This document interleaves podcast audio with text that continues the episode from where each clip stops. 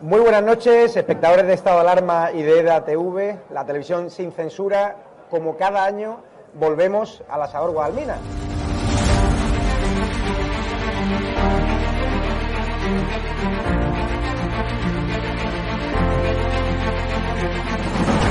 ¿Por qué te gusta lo que hacemos? Porque es la verdad. Está muy bien muy contenta. Señora, ¿les ha gustado el programa? alcanzaron con un disparo en la cabeza a un compañero que era el jefe de la huelga y que como dice, no, es que ya han dejado de matar. Parece que Franco está matando todavía.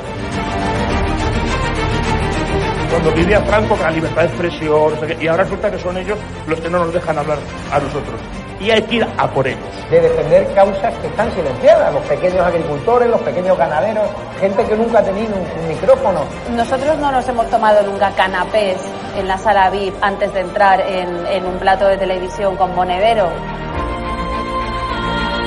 Si yo simpatizo con estos pequeños grupos que reivindican algo, luego les puedo vender toda mi mercancía averiada. La historia del Partido Socialista Obrero Español es la historia del crimen y del latrocinio.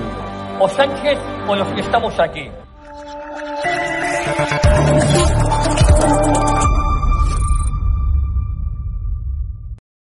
Muy buenas noches, espectadores de Estado de Alarma y de ATV.com. Saben que es un placer siempre presentar a amigos de la casa, colaboradores valientes, a grandes columnistas de medios amigos como el diario ABC, ¿no? Y ahora también a impulsores de una asociación cultural tan necesaria como Pie en Pared.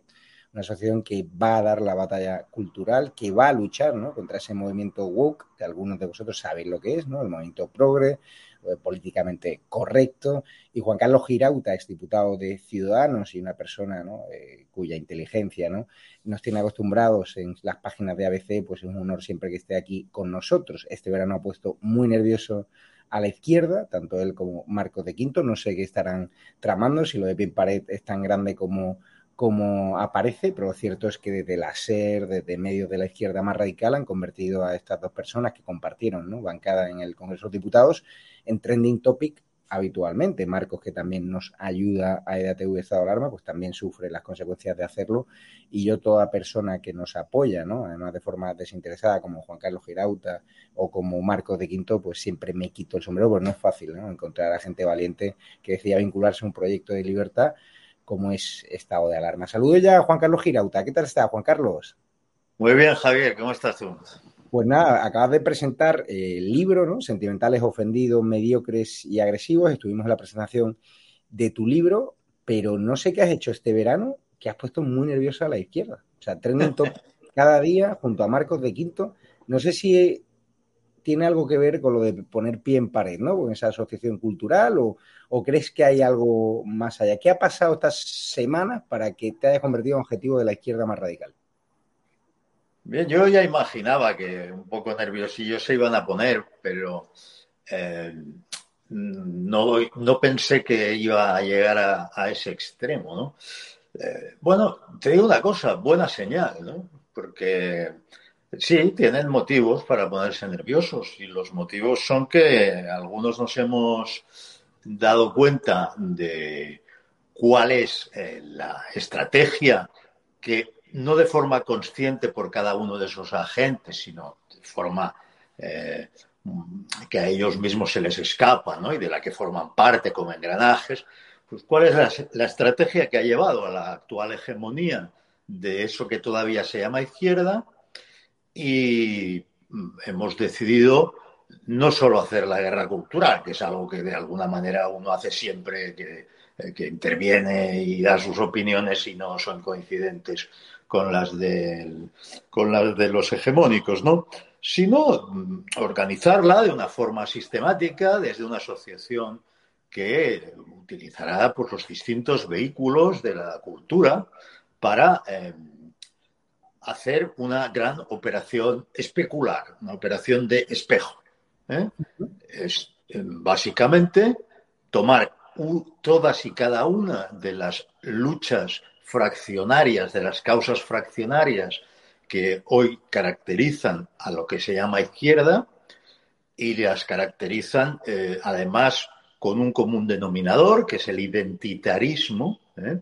algo bastante poco, algo bastante ajeno al, principio de igualdad ante la ley y algo bastante ajeno a, los ideales eh, de la izquierda tradicional. Y también vamos a trabajar en la creación de un discurso eh, que articule todas esas causas.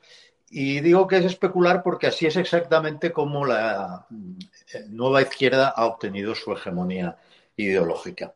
Quiero decir que le llamo nueva izquierda, le podemos llamar woke o nueva izquierda, porque todavía hay una pequeña izquierda mm, en retroceso, mm, pero que sigue existiendo, que no comparte eh, este conjunto de, trágalas, ¿eh? de ruedas de molino woke, que otra de las características, creo que esto ya os lo conté aquí, de esta, de esta hegemonía cultural de la nueva izquierda es que eh, quien compra una causa o una lucha las va comprando todas en orden y esto no es algo que intuitivamente se entienda, no parece mm. razonable.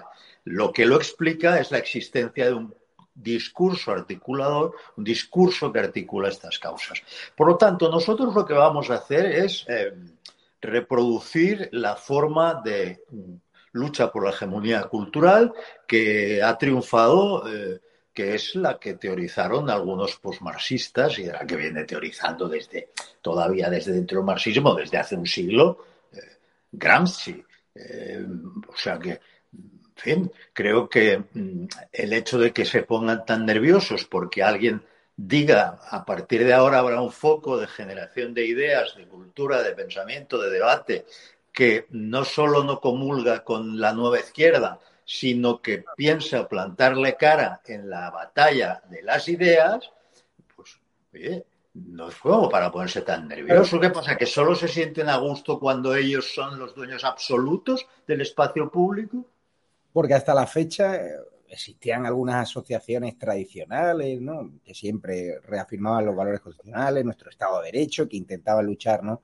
Contra la izquierda, pero de una forma más teórica, pero no utilizaban, por ejemplo, casos como el de Z Tangana, que son ídolos de masas, casos como el de Bebe, una cantante también que tiene un público de izquierda y de repente ha dicho, oye, que ella va contra el feminismo radical, casos como el de Pitingo, es decir, fenómenos pop, fenómenos ídolos de masas que de repente han decidido de forma solitaria o a raíz de un titular, una entrevista, plantarle cara a la izquierda, pero de forma separada. No sé si en esta asociación de Pie en Pared vais a tratar de estructurar, articular estos esfuerzos individuales que nosotros también desde Estado de Alarma y de tratamos de hacer, o, personas como Cristina Seguí, alguno, algún que otro escritor, ¿no? Que, o columnista que hay algún medio, si vais a tratar de darle un orden, ¿no? Que es lo que yo creo que, ha faltado, ¿no? para dar la lucha de verdad a la hegemonía de la izquierda, de la cultura. Sí, eh, ha, faltado, yo creo que ha faltado, y, eso es lo que queremos hacer, eh, un agente que sistematice eh, el combate de las ideas, la lucha de las ideas. Eh, porque lo que sí se da, lógicamente, de una forma espontánea, es que algunos, eh, algunos valientes, porque cuando uno se enfrenta a la hegemonía siempre paga un precio, ¿no? Algunos valientes, pues dan su batalla en algún campo concreto, ¿no? Pues algunas feministas tradicionales de izquierdas que dicen, oiga, es que esto que usted me está vendiendo no es feminismo porque borra a la mujer, algunos mm, eh, que vienen de la lucha por la defensa de los derechos de los homosexuales que dicen, oiga, esto de, de, que en el colegio se les invite a plantearse a los niños si son hombres o mujeres es homófobo, porque que a un niño le gusten otros niños, a lo mejor resulta que eh, es infinitamente más probable que sea un, eh, caso de homosexualidad, que es una orientación sexual, y, que y usted a lo mejor le mete en la cabeza la idea de las hormonas, ¿sabe usted? Pero son gente que en luchas muy parciales eh, se la juegan. Lo que hace falta es una gran plataforma que de forma sistemática mantenga vivas eh, estas eh, ideas que confrontan sin temor, sin complejos, con, con la colección, con el mosaico de las causitas o de la nueva izquierda que han sustituido una cosmovisión, una visión general del hombre, de la sociedad, que antes la izquierda sí tenía. Entonces, una de las, una de las características que yo quiero subrayar respecto a la, a la nueva izquierda imperante es que si tú las tomas una por una, todas sus causas son reaccionarias. es decir, es una cosa verdaderamente, aparentemente paradójica, pero si uno lo estudia, no tan paradójica, ¿no? Así que eso es lo que pretendemos hacer. Y, pretendemos hacerlo, vamos, no pretendemos, lo vamos a hacer de un modo que no se ha hecho nunca antes. Por eso lo de think tank quizá no dé la idea. La gente cuando piensa en un think tank, eh, bueno, pues por experiencia piensa en, en, una, en el laboratorio de ideas, en una organización, en un ente que de algún modo está adscrito formal o informalmente a un partido político. Esto no es el caso. Esto eh, no tiene vinculación con ningún partido político en concreto. Lo que sí decimos es las ideas que aquí se generan, las obras, los argumentarios, las conclusiones, los estudios, está a disposición de cualquiera que tenga que enfrentarse a las chorraditas de la nueva izquierda. Y digo chorraditas porque esta nueva izquierda, esta cultura woke, no merece ningún respeto. Es decir, viven, eh, eh, mantienen su hegemonía, por ejemplo, en España, a base de miedo, de, linchar al, que se al que les planta cara, de llenarlos de insultos, de, de, convertirlo en un apestado. Pero en el momento en que tú decides que eh, ante todo está la verdad y que tú quieres estar con la, con la verdad y que te resbala lo que puedan decir de ti, no solo te resbala, sino que te reafirma ¿eh? que la SER te ataque o que te ataque la secta, te reafirma en que lo estás haciendo bien. Cuando consigamos cambiar ese chip y la gente que no comparte las tonterías woke, en vez de asustarse y callarse, diga, perdón, eh, en sus círculos, ¿eh? con sus amigos, con sus compañeros de trabajo, eh, digan, no, no, perdón, esto no es así, esto es así, ya está, ya está, porque habremos ofrecido el arsenal intelectual, la munición de ideas que es necesaria para que se pueda mantener Hablabas, Hablaba de que la izquierda, contra aquellos que planteáis la batalla cultural, trata de convertiros en apestado. De hecho, lo han intentado hacer contigo estas semanas.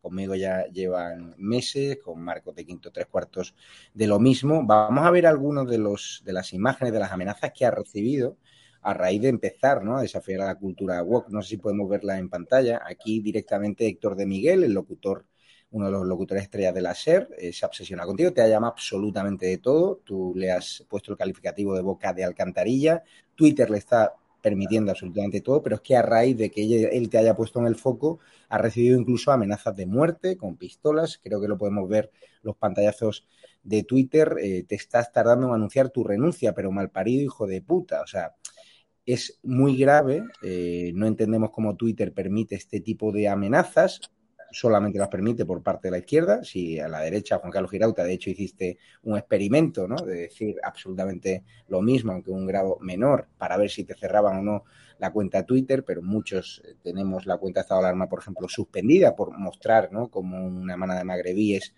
agredían ¿no? a un grupo de, jóvenes, pues al final te das cuenta que no jugamos con las mismas cartas, no jugamos con ventaja en redes sociales, es que ellos mm. tienen más munición. No sé si esto tiene que ver con que Twitter pueda estar recibiendo también publicidad institucional, ¿por qué los medios de izquierda tienen patente de corso, tienen barra libre, por qué un locutor eh, se permite llamarte absolutamente de todo y ponerte en el foco de los que más odian, ¿no? que es la izquierda reaccionaria. Bueno, mira, tú, tocas dos, temas y ambos son muy importantes. Uno de ellos tiene que ver con las redes sociales. Y hay un hecho aquí. Los dueños de estas redes sociales, los altos ejecutivos de estas redes sociales e incluso los trabajadores de estas redes sociales comparten eh, el, mosaico de causitas eh, WOC. Eh, es decir, eh, las mismas ideas que ellos profesan y fuerzan, sesgando sus plataformas, cosa que no debería ser posible, porque en el momento en que tú editorializas tendrías que, que, tener la misma responsabilidad con medio de comunicación y por algo que se publicara fuera de lugar en la red, tendrías que ser tú también responsable ante los jueces, ¿no? Bueno, ellos han conseguido presentarse como que son una plataforma neutral.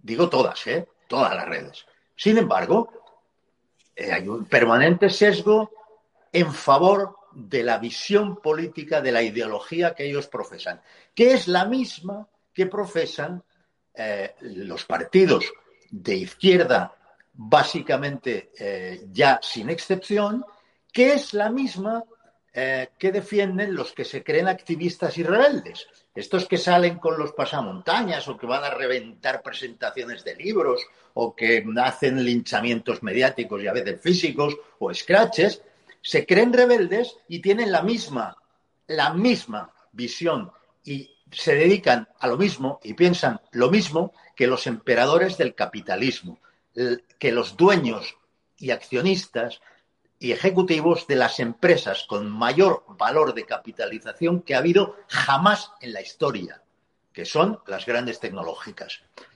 Esa misma, esas mismas ideas son asumidas por la vía de las agencias de publicidad, de los creativos publicitarios, que se las venden a sus clientes porque les dicen, es que esto es lo que ahora hay que lo que ahora se lleva.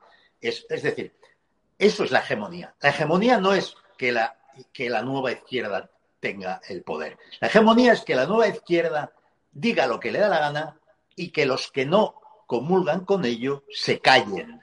Por eso, desafiar esa hegemonía es fundamental. Y por eso, aunque suponga descender al barro, y a mí me da mucha pereza descender al barro, pero quisiera dar ejemplo. Mm, cuando a mí me insulta un tipo desde la cadena SER, eh, sin ser yo un político, dice, hombre, es que a los políticos hay un margen para insultarles. Esto consideran los tribunales. ¿eh? Yo no soy un político. Yo soy un señor que vive en su casa, soy libre, pago mis impuestos, soy autónomo y me dedico a, escribir y soy abogado.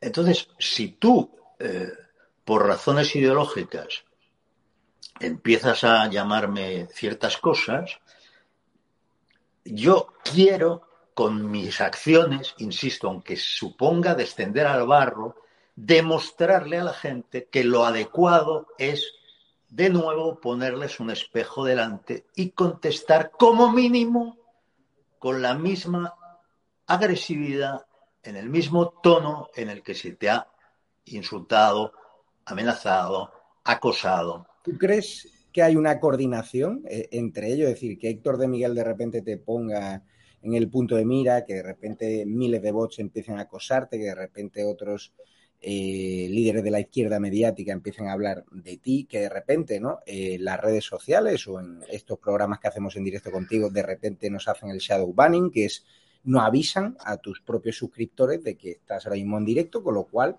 hasta dentro de unas horas no les llega el aviso de que estamos en directo con Juan Carlos Girauta. Es decir, hay una connivencia entre estas redes sociales y estos líderes de opinión a la hora de atacarte. Es decir, ¿hay un plan preestablecido o es todo más espontáneo? Yo creo que no necesita, o sea, no, hace falta una, una conspiración, porque espontáneamente ya se actúa así. Es decir, de nuevo es la cuestión de la hegemonía. Es decir, hay algo que en las mentes de la gente si comparten más o menos esas ideas, eh, pues todos saltan a la vez, sea en las redes, sea en los medios. Por ejemplo, esa, esa eh, portada que tú has puesto hace un rato pertenece a un medio basura que se llama el, el Nacional, que es propiedad de un señor que entró como director de la vanguardia porque Aznar se lo dijo al conde de Godó Fíjate tú qué errores comete la derecha. Estuvo 16 años dirigiendo la vanguardia, un señor que se llama Pepe Antic, ¿eh? y que mm. incluso era antipuyolista en su momento. Publicó un libro, es el que denunció la famosa, el famoso proyecto 2000 de convergencia, pero luego metido allí se convirtió y convirtió a la vanguardia en la punta de lanza del procés. Entonces, cuando saltó de la vanguardia porque ya había tocado demasiadas narices a demasiada gente, se montó un medio basura que se llama El Nacional y desde este medio basura se dedican a eh, hostigar, insultar, mm, mentir sobre personas que somos eh, ciudadanos libres individuales. ¿Por qué eh, cuenta este, no veo ni cómo se llama, da igual, no, no, digamos el nombre porque esta gente no existe, son paniaguados. Mm. Sopapo descomunal de un locutor español. Español es como para decir que ese medio no es español, el nacional es un medio independentista. A Girauta. Entonces dice, Gili, cómeme los estrellitas. Sopapo descomunal, pues por la misma regla de tres podía poner sopapo descomunal de Girauta a un, a un locutor español porque yo le he dicho una serie de cosas al mismo nivel. Entonces, de, hecho, tenemos, de, un modo, de periodista digital donde y también de ATV donde damos la vuelta al otro día y contamos la verdad, que al final... Claro, entonces, eh, eh, tú fíjate, hay medios que dicen, vamos a ver, esta es mi posición ideológica y aquí estoy. Ahora, luego, en, en lo que no son medios de comunicación, sino personas espontáneas, personas que pueden ser más o menos populares o famosas porque son escritores, porque son eh, artistas, porque son eh, cantantes, porque son, yo qué sé, futbolistas, porque lo que sea, actores. La mayoría, eh, la mayoría que esté de acuerdo conmigo y no con boca de alcantarilla, se callará. Sí. Se callará para no ser linchada, porque todo el mundo sabe que la nueva izquierda tiene una banda de la porra. Y la banda de la porra se lo puede permitir todo si dice que es humor.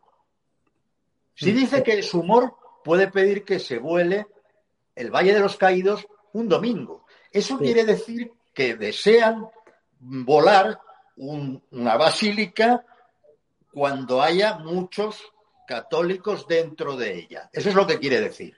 Es una llamada al genocidio. Pero ¿por qué eh, se permite eso? Y si tú dices lo que yo acabo de decir, que es objetivo, te dirán, anda, ¿a dónde vas tú? Porque dice que es humor. Entonces, ¿puedo hacer yo un poco de humor? También. Ahora voy a hacer humor. Ahora, déjame hacer un poco de humor. Del nacional.cat, no por nada, sino porque tú ese medio lleva años acosándote de tu etapa en Cataluña. También siempre. Pero claro, ahí en, el artículo que publicaste el otro día, es muy interesante, se llama Low Woke, eh, dicen ¿no? que nuestros nacionalismos periféricos, pese a su naturaleza profundamente reaccionaria, se sienten a gusto con la nueva izquierda. Esta se siente tan cómoda como, como ellos. Eh, tú al final, para afrontar esta, este linchamiento público al que te ves sometido, con mi persona o, Marco de Quinto, otros referentes como Cristina Seguí, vienes ya con el culo pelado, ¿no? Es decir, Hombre. se están trasladando los métodos mafiosos, matoniles, de señalamiento, de estigmatización, que provocaron, por ejemplo, ¿no? que, que Inés Arrimadas se moderase y renunciase a la posición inicial de Ciudadanos. No, pero vete, vete, vete más atrás. Uh -huh. este, es decir, yo he vivido la absoluta, no ya hegemonía, sino unanimidad de los medios, absoluta, en Cataluña donde nadie se salía del discurso. Y yo he roto ese discurso antes de que existiera Ciudadanos. Y luego, luego rompimos unos cuantos más y luego se convirtió en proyecto político y luego ya el proyecto político pasa lo que pasa con él. Pero yo conozco por experiencia lo que supone romper la espiral del silencio. Entonces, aquí, ahora voy a hacer broma, quien nos va a comer los huevos a todos va a ser el idiota este de la SER. Ahora se acaba la broma. Porque resulta que la espiral del silencio se rompe cuando unos pocos la rompen. Y cuando unos pocos la rompen, hay otros que dicen, bueno, pues yo a lo mejor comentando cómo la ha roto este, pues también digo lo mío, ¿no? Y poco a poco, porque el miedo, mira. Eh, hay que perder el miedo. El miedo, yo entiendo que se tenga miedo, pero hay que actuar como si no se tuviera. Porque si no, no eres libre. La única manera de ser libre no es no tener miedo, porque el miedo es natural. Es actuar como si no tuvieras miedo. Y si no, no eres libre. Entonces, ¿qué quieren nuestros queridos oyentes? ¿Quieren ser personas libres? ¿O quieren estar siempre sometidos a, a lo que pensarán de mí, a lo que dirán de mí, a lo que no sé qué? ¿Qué, qué? Eh, bueno, decidan ustedes mismos. Yo personalmente que me interesa la cosa pública, fíjate, si me interesa, ¿no? Y me interesan las cuestiones de opinión, y me interesan las ideas, me interesa el pensamiento. Yo no, yo no voy a vivir constreñido por lo que un analfabeto es broma. un analfabeto de mierda es broma. Diga de la sociedad muy dormida, la sociedad letargada, es decir, no es normal que los hosteleros ahora estén pasando las canutas porque les falta personal, porque tienen que poner el aire acondicionado a 27 grados, y que solo haya habido un hostelero, que es el dueño del asador Guadalmina, que haya alzado la voz, que haya recibido miles de mensajes en privado dándole las gracias, que hayamos intentado entrevistar a otros hosteleros de toda España y no hayan dicho que no, que tienen miedo. Es decir, este gobierno de Sánchez ha creado una sociedad eh, cagada de miedo. Hoy, de hecho, escribes en el ABC eh, sobre ello, ¿no? También, traca final del sanchismo, ¿no? Donde ya mm, habla directamente de la propaganda, como todos los medios de comunicación, hoy lo decía también Marco de Quinto en su Twitter, el telediario se convierte en que hay atascos en la vuelta a Madrid, que hace mucho calor, un suceso, es decir, se está creando una sociedad mm, de ovejas, de rebaño, y es muy complicado explicarle a las personas cómo salir de ese rebaño. Yo entiendo que la gente tenga miedo. Es decir, no podemos, nosotros pedimos a la gente que sea valiente, pero a mí me escribe mucha gente en privado dice, dándote la enhorabuena, y luego en público algunos se niegan incluso a saludarte, vaya que le quiten un puesto en la tertulia de televisión o vaya que le quiten una subvención. Es decir, gente como Alvise también, que va por libre, al final tendemos a tener vidas muy solitarias porque esos grandes poderes que antes nos daban cobijo, pues resulta que ahora nos dan la espalda por miedo a perder negocio, ¿no? Bueno, eso, eso que es propio de, las espirales del silencio, em, eso, eh, insisto, tiene la característica ventajosa para nosotros de que se mm. puede romper con unos pocos. Unos pocos la pueden romper, la espiral del silencio, ¿eh? Unos pocos la pueden romper. Em, siempre que estén decididos a hacerlo. Y, hay unos cuantos que estamos dispuestos a hacer, ya lo hemos hecho en Cataluña y ahora cuando se está creando, se está construyendo una autocracia en España, también estamos dispuestos a hacerlo y de la misma manera. Y ahora, sin ninguna broma, yo invito a una reflexión muy seria al gobierno de España. Mm, lo que están haciendo eh, con sus tics autoritarios va a casar muy mal con la miseria que llega. Dentro de unos meses España va a tener una situación económica terrorífica. Y eh, la gente tiene un límite. Y las cosas que a lo mejor uno teme mientras vive una situación próspera, ¿no? Una vida próspera, sin necesidades, sin carencias, pues una, una actitud, ¿no? Pero cuando se tienen carencias y a lo mejor esas carencias, pues ves que llegan a tus hijos y que llegan a cosas que nunca habrías sospechado y que, y que, y que se está cayendo todo alrededor, resulta peligroso ponerse autoritario. Es una cosa que le digo muy serio al gobierno de España, que piensen eso. ¿Tú crees que España será un país valiente en esas circunstancias? Porque nos han encerrado en casa con un estado de alarma ilegal, nos han impuesto restricciones de todo tipo, compran a los medios de comunicación, señalan al disidente. ¿No crees que han, matado esa rebeldía entre la sociedad? Porque el pueblo español siempre ha sido un pueblo valiente, pero en los últimos años, ¿cuánta movilización está habiendo contra Pedro Sánchez, contra la subida del precio de la luz, de los productos básicos?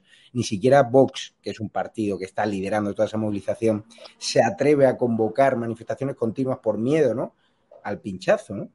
Yo creo que toda la explicación a todo eso está en que la hegemonía cultural la tienen de manera clarísima, eh, esta la tiene esa nueva izquierda que es autoritaria, que es reaccionaria, que tiende a, censurar y, ahora se va a establecer, se va a restablecer la censura en España de forma, de forma legal, pero con el cuento chino. La ley de secretos oficiales. Exacto, pero, pero de forma mm, informal, de manera informal, ya se ha restablecido con las cancelaciones, esto de cancelar gente, ¿no? Fíjate, tú, un artista, un artista, tú citabas antes, ¿no? A Tangana o a Bebe o tal. Si a uno se le ocurre decir, oye, pues yo no comulgo con esto, le supone un coste brutal, pero vamos a repartir el coste. O sea, eh, escúchame, mm, tiene que haber un coste si alguien a ti te eh, estigmatiza, o a mí. Y tiene que quedar claro que ese coste lo va a pagar seguro, de una forma proporcional. Entonces, cuando empecemos a transmitir eso, empezará a haber una cierta esperanza, porque también se lo pensarán, ¿no? Los payasetes y, otros personajes siniestros de la secta o de la SER se lo pensarán dos veces, porque deben comprenderlo. Siempre rebotará contra ellos con una fuerza similar todo lo que hagan. Cuando esto se entienda y cuando esto empiece a funcionar, se verá que España no es la que te venden a través de unos medios donde los hegemónicos mm, señalan para que sean linchados en la plaza pública a los, a los disidentes. Sí. Entonces, cuando, cuando em, la gente entienda que España no es la que ve en los medios, unos porque comulgan con el ideario, ideario es mucho decir, hegemónico, y otros porque no comulgan, pero no, no se atreven a ser tan agresivos porque nosotros no somos así. Oiga, yo no soy agresivo, pero si me quiere pegar un puñetazo se llevará dos. yo no soy agresivo, pero lo que no puedes decir es, mira, te pego un puñetazo y si me contestas eres agresivo. ¿Eh? Un momento. No, no, no. Yo soy pacifista, soy partidario del entendimiento y no estoy dispuesto, no estoy dispuesto ni a callar por conveniencia, no lo he hecho nunca, no empezaré ahora, ni muchísimo menos a decir aquello que no creo. Y como resulta que estoy en el mundo de las ideas y voy a seguir en él, lo mejor que podemos hacer, aquellos que, que pensamos como yo, que creo que somos unos cuantos, es organizarnos. Pero es curioso, eh, Juan Carlos, que el partido que lidera las encuestas como alternativa a Sánchez, el Partido Popular de Feijó, lo otro día publicamos que renuncia a dar la batalla cultural, que no se quiere meter ahí. Y es curioso como los españoles mayoritariamente quieren esa opción para desbancar a Sánchez. ¿Eso te provoca desilusión, cabreo o, más ganas, eh, más necesidad de impulsar esa asociación cultural para al menos decirle al PP, oye, que es que somos muchos aquí, al menos tenernos en cuenta? Ya no me, ya no me ocasiona, ya no me provoca nada, porque ya tengo una edad y lo he visto demasiadas veces. Mm. Eh, es decir, yo, por ejemplo, Aznar es una persona a la que yo admiro. Pero claro, si me pongo a pensar en los pactos del Majestic, en la expulsión de Vidal Cuadras, en su actitud ante lo de la normalización lingüística, digo, bueno, es verdad el hombre que es ahora y las cosas que dice, y yo me identifico con ellas, y es verdad que cuando hizo política hizo aquello. Por lo tanto, quien está en política tiene unas mm, restricciones que muchas veces no se piensan en ellas. un partido es una organización, y es decir, no es la voluntad de un señor, eh, sino que es una organización que como si fuera una empresa, eh, pues piensa en su posicionamiento y tiene una estrategia y piensa en su mercado y tal. Es así, es exactamente, exactamente igual.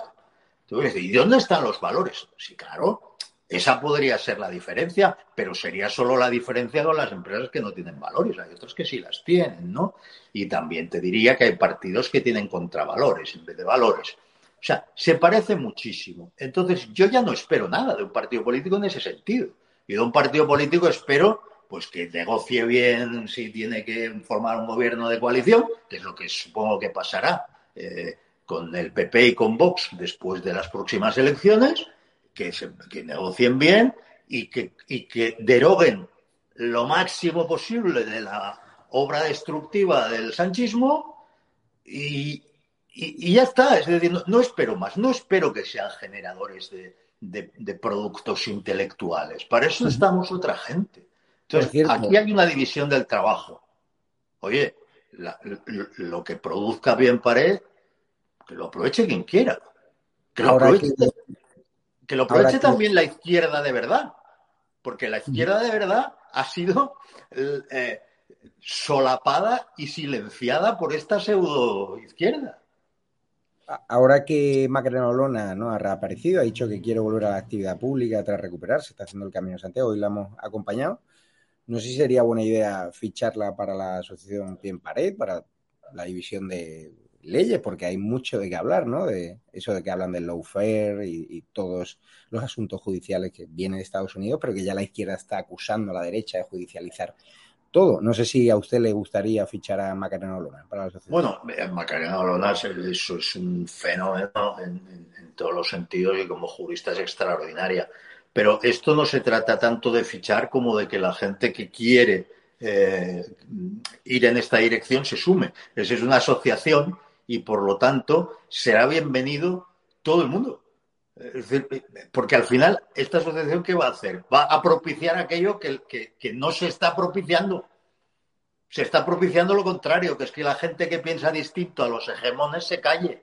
Bueno, esto nace para que exista una plataforma que promueva las ideas que desmienten los mitos woke, los mitos de la nueva izquierda, y que lo hacen con rigor, con seriedad, eh, con profundidad, y que lo hacen en cuantos medios eh, y herramientas sean necesarios y sean posibles. Por lo tanto, bienvenido todo aquel que quiera estar, que quiera estar en ello. Y ya digo, esto no está vinculado a ningún partido político.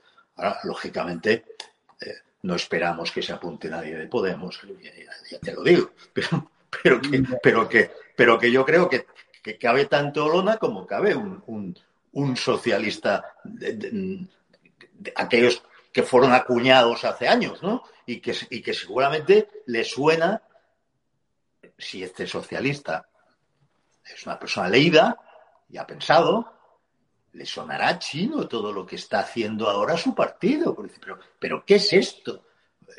¿Sabes? ¿Qué, qué, qué, qué está pasando en cada uno de los ámbitos? Porque ser de izquierdas o ser de derechas es una cosa muy- que te aleja mucho menos de lo que parece. Porque si eres de izquierda o de derecha, aceptando las reglas de juego democráticas y aceptando el marco constitucional, estás muy cerca.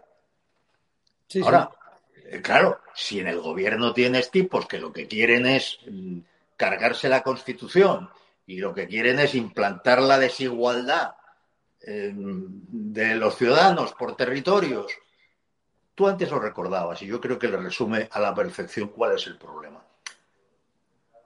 A los eh, separatistas, que son básicamente la encarnación de lo más reaccionario, ¿eh? porque son xenófobos, son supremacistas y son clasistas. Detrás de la inmersión lingüística lo que hay es clasismo y cerrarse los espacios reservados para ellos, para las familias que hablan en catalán en casa. ¿eh? Bueno, esto es una cosa que sabe cualquiera, cualquiera que sea de izquierdas y esté acuñado como una izquierdista de antes, lo sabe. Lo ha explicado Félix Ovejero que es un amigo, que es marxista y que es brillantísimo y sabe muy bien que el nacionalismo catalán se dedica a eso. Pues estos están encantados con el sanchismo. Son sus socios. Y el sanchismo está encantado con ellos. Entonces, una cosa que es lo más parecido al fascismo que queda en España, tiene por socios a los socialistas. Por eso el sanchismo no es el PSOE. El sanchismo no es Sánchez, ni Sánchez y Bolaños, ni Sánchez y sus amigos. El sanchismo es un régimen de trágala, es un régimen de ley del embudo, en el que los que están contigo tienen todas las ventajas y los que están contra ti tienen todos los inconvenientes. Por suerte, el sanchismo se puede desmontar. ¿Lo ves ya derrotado? O sea, en base a estos sondeos, ¿cree que ya ha entrado en la traga final como... Sí, yo creo que el sanchismo, eh, a ver, yo creo que Sánchez será derrotado. Que el sanchismo siga haciendo daño después de Sánchez depende de la valentía de quien presida el gobierno o de la capacidad de presión de su socio de gobierno en el caso de que lo necesite, que es lo que yo creo que va a pasar. Y para acabar, Juan Carlos Girauta, hoy hemos publicado también en edatv.news que se están movilizando antiguos cargos de ciudadanos, incluso cargos que todavía están, ocupan lugares e instituciones como en el Ayuntamiento de Alicante, para acabar con Inés Arrimada, para que se convoque una asamblea extraordinaria. ¿Crees que ya es necesario que Inés Arrimadas dimita? Ahora está Begoña Villacís intentándola ayudar. Pero ¿cómo has visto este movimiento interno de cargos que todavía pertenecen a Ciudadanos de hasta aquí hemos llegado y un nuevo liderazgo de cara a las generales? Todos los miembros de la Ejecutiva Permanente eh, debieron dimitir el día que dimitimos eh, Albert Rivera y yo. Pocos días después o semanas después dimitieron otros, pero hay media ejecutiva permanente que se quedó. Todos deberían haber dimitido en ese momento, porque todas las decisiones que tomamos las tomamos colegiadamente y unánimemente, unánimemente. Entonces, oye, los números cantan, a mí me sabe muy mal, pero caímos de 57 escaños a 10.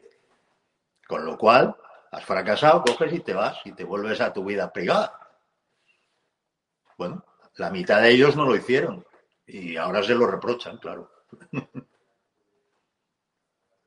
el problema. Pues Juan Carlos Girauta, muchísimas gracias por su tiempo. Eh, hay que recomendarle a los espectadores, que ya le hicimos una pequeña entrevista sobre ello, que compren su libro Sentimentales Ofendidos, Mediocres y Agresivos. Muy interesante, ¿no? Para que conozcan lo que es la cultura woke y sobre todo el daño que está haciendo en Estados Unidos y el daño que está exportando también a nuestro país. Eh, desearle toda la suerte del mundo en, la, el impulso de esa asociación cultural Pie en Pared con Marcos de Quinto, que por supuesto vamos a apoyar y animar a todos los españoles de bien que apoyen a Juan Carlos Girauta en las redes sociales, pues la campaña de acoso que ha recibido estas semanas ha sido inaguantable, ha sido vomitiva y lamentable es que Twitter la haya, la haya permitido. Estamos hablando de que se han cruzado líneas rojas y se han cometido varios delitos que supongo, Juan Carlos, no sé si has puesto en manos de un abogado o, o prefieres pasar y el tema. No, eso lo hice unas cuantas veces por la vía penal en casos clarísimos de amenaza de muerte hace años y uh -huh. nunca conseguí nada.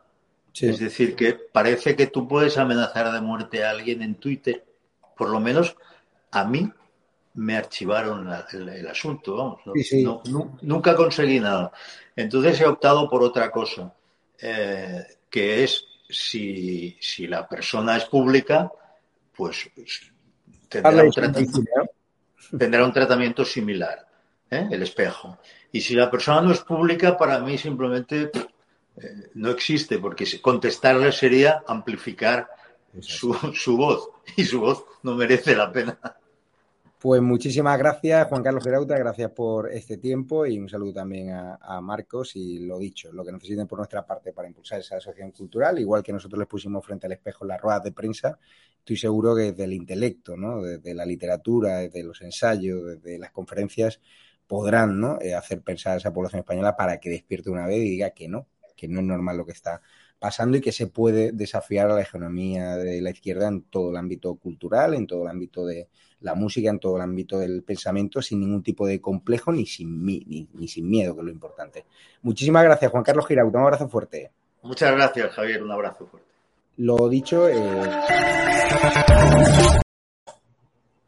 Uy, saltó. Perdonen por alargarnos la entrevista. Nos vamos ya al programa que pueden ver a las 21.45 para ver si las encuestas de sobre Sánchez son creíbles las que pronostican el hundimiento. Nos vamos ya al otro directo donde espera ya Centeno, Cristina Seguí y Roberto Grande. Un abrazo fuerte, programa muy interesante, la entrevista a Girauta, compártenla y lo dicho, si nos pueden ayudar, regístrense en edatv.com, en edatv.com, donde también pueden colaborar económicamente, también síganos en la página web edatv.news y nos vamos ya al programa. En la descripción del vídeo tienen distintas fórmulas de ayudarnos, vía cuenta bancaria, vía PayPal, vía Patreon, vía la comunidad de YouTube y nos vamos ya los esperamos justo en un minuto en el otro programa, en este mismo canal. Un abrazo.